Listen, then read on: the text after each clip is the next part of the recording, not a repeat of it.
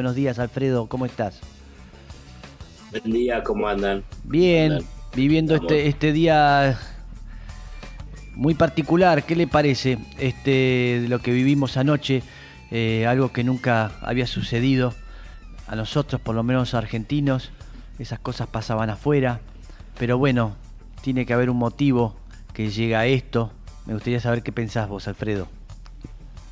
en varios momentos nosotros hablamos sobre el tema de la construcción del odio, cómo la derecha se radicalizaba, cómo se estaban eh, rompiendo esos consensos básicos democráticos. Ahí recién un oyente lo decía con muchísima precisión. A partir de un dispositivo de derecha, que el dispositivo de derecha es político, mediático, eh, judicial y obviamente vinculado con sectores del poder económico, porque cuando uno habla de mediático hay que decir que son parte del poder económico, no es que son algo eh, ajeno a ese poder económico, son mm. parte de...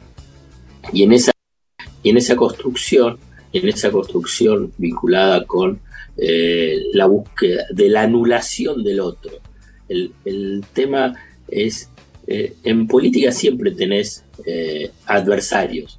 En política siempre tenés, si querés, derecha, izquierda, centro, centro izquierda, pero eh, siempre tenés peronismo, radicalismo. La cuestión es que se respeten los espacios de consenso democrático. Y yo creo que con el gobierno de Mauricio Macri, el comienzo del gobierno de Mauricio Macri se empezó a romper.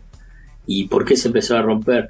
es parte de una respuesta, si como fue en el 76 una revancha clasista eh, y para romper un, un, ciclo de políticas económicas que incluso estuvo muy eh, alteradas por diferentes dictaduras militares, pero que en última instancia eh, permitió que los trabajadores puedan recuperar participación en la distribución de, de, la riqueza, en el 2015, fin del 2015, también viene a tratar de romper con una esos consensos democráticos recuperados en el 83 y fundamentalmente a romper un ciclo económico donde los trabajadores también empezaron a recuperar participación relativa en la distribución del ingreso. ¿Y pero por qué la ruptura de esos consensos básicos democráticos? Cabe para que se entienda, en el 83 cae la dictadura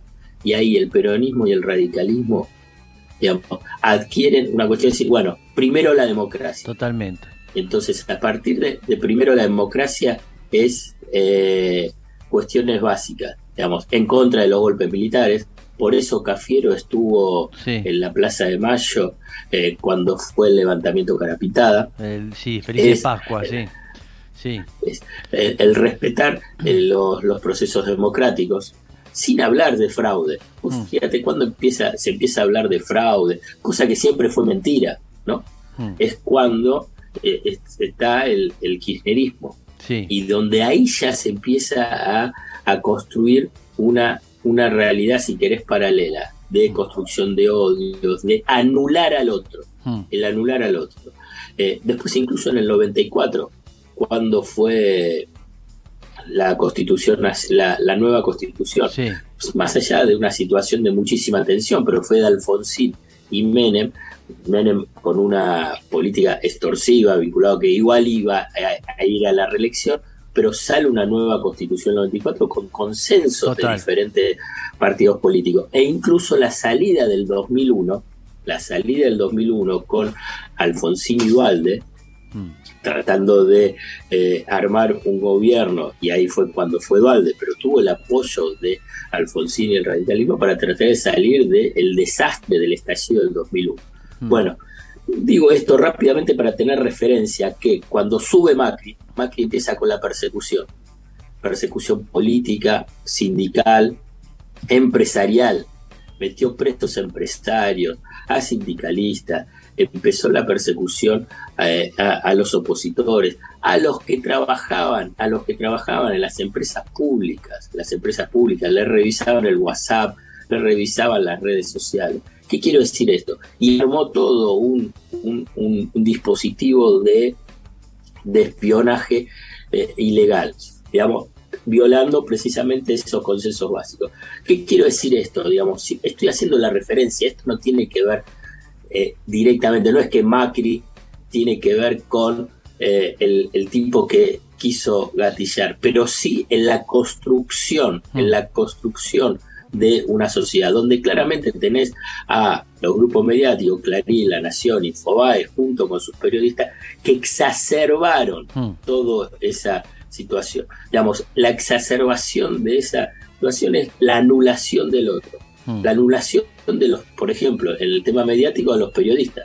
Si vos pensás, decís, vos hoy escuchás a, a, lo que es la nación más Macri, que es de Macri, digamos, y tienen un nivel de violencia y agresividad absoluta.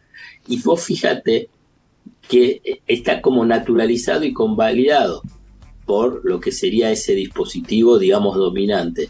Yo siempre hago una, una referencia, decir, vos fíjate lo que les pasó a los periodistas de 678, digamos, donde fueron desplazados, donde fueron señalados, donde como que se señala como que esa, esa, esa, ese programa de televisión había sido, digamos, algo terrible, digamos.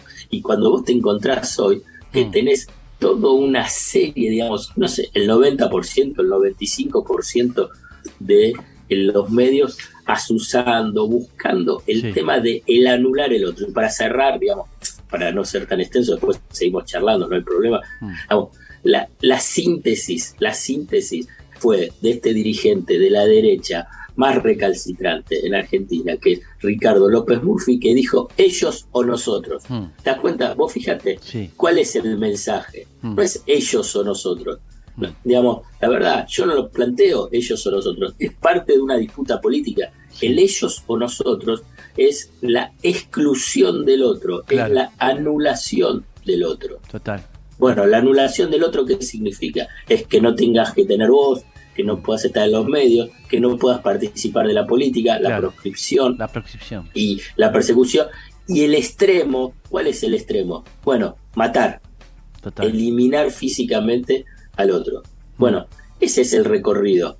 O sea que no es que, pues decís, bueno, ¿quién gatilló? Sí, gatilló esa persona. Hmm. Pero vos tenés todo, ese es el nivel máximo, sí. el nivel máximo de una construcción de un escenario. Hmm. Después vos tenés diferentes eslabones anteriores. Claro, lógico, imagínate todo el tiempo, me estaba acordando eso cuando era chico, este, todo el tiempo escuchando hablar de lo siniestro que había sido Perón, todo el tiempo estar escuchando, hace poco le decía a los chicos que cuando yo era chico eso, que ah, la, canción. la, canción. que cantábamos somos los muchachos pero no lo podemos decir. Es toda una, es hace muchos años y toda una cultura con respecto a eso, ¿no? Y que se profundizó, este, siniestramente en, todo el momento de Macri, como bien señalaba Alfredo, este, y lo que veníamos diciendo, todos los días, todas las semanas alguien preso, todo, siempre había un motivo para justificar que tenés que seguir con el odio porque son la peor porquería del mundo, todos los días, todo el tiempo, se basaba en eso.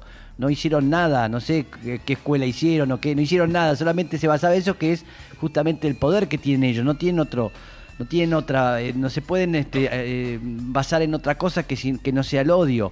Y entonces este, esto llega, es un límite. Esto es un límite, Alfredo. Yo creo que, no sé, ojalá que esto eh, se modifique, se modifique porque que quedan mal parados todos o que, aunque no los beneficie, qué sé yo, ayer lo escuchaba a Almanes que estaba mm, con Majul y que Majul decía de poner paño, paño frigo, ¿no? Que se daba cuenta, se daba cuenta que se habían ido al carajo. Y, Manes le dijo, sí, pero fíjense ustedes, ¿eh? que están todo el tiempo este, llevando al extremo eh, con sus opiniones, este, por favor limitarse, les dijo, los llamó a, este, y el otro, ah, sí, sí, sí, qué sé yo, dicen, no, están todos como asustados también, están todos asustados, no es una boludez ninguna boludez. O sea, eh, uno dice, bueno, estamos haciendo cosas para que, bueno, de este, el fin tiene en que este, se termine la era Cristina. Entonces vamos a laburar para eso. ¿eh? Vamos a laburar para eso, para eso.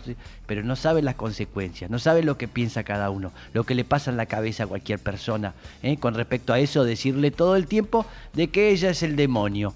¿Qué es lo peor que pasó? ¿Qué a ese? Vamos a terminar con el demonio. Terminemos con el demonio ya. Ahí está. Y se terminó. Y entonces no sufre más nadie, porque están sufriendo todos. Los estoy escuchando a todos esos periodistas que sufren todos los días. Y que la única solución es que no esté ella. Y si no está ella, está todo bárbaro. Y punto. No me das más explicaciones. Es eso. Entonces, bien, creo que es un límite. Es un límite, no hay otra posibilidad. Totalmente de acuerdo, totalmente de acuerdo.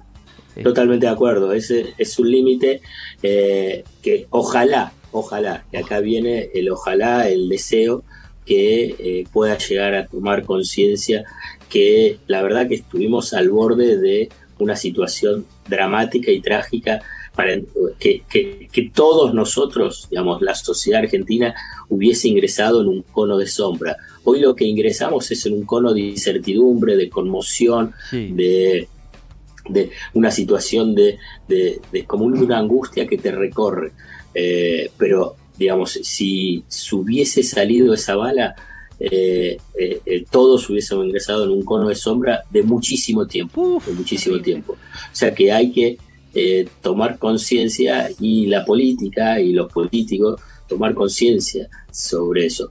Ahora bien, esto es lo que nosotros podemos decir, de que se pueda llegar a tomar conciencia. Cuando la derecha se radicaliza, y claramente lo, lo, lo podés ver en el tuit de, Patricia Bullrich, ¿no?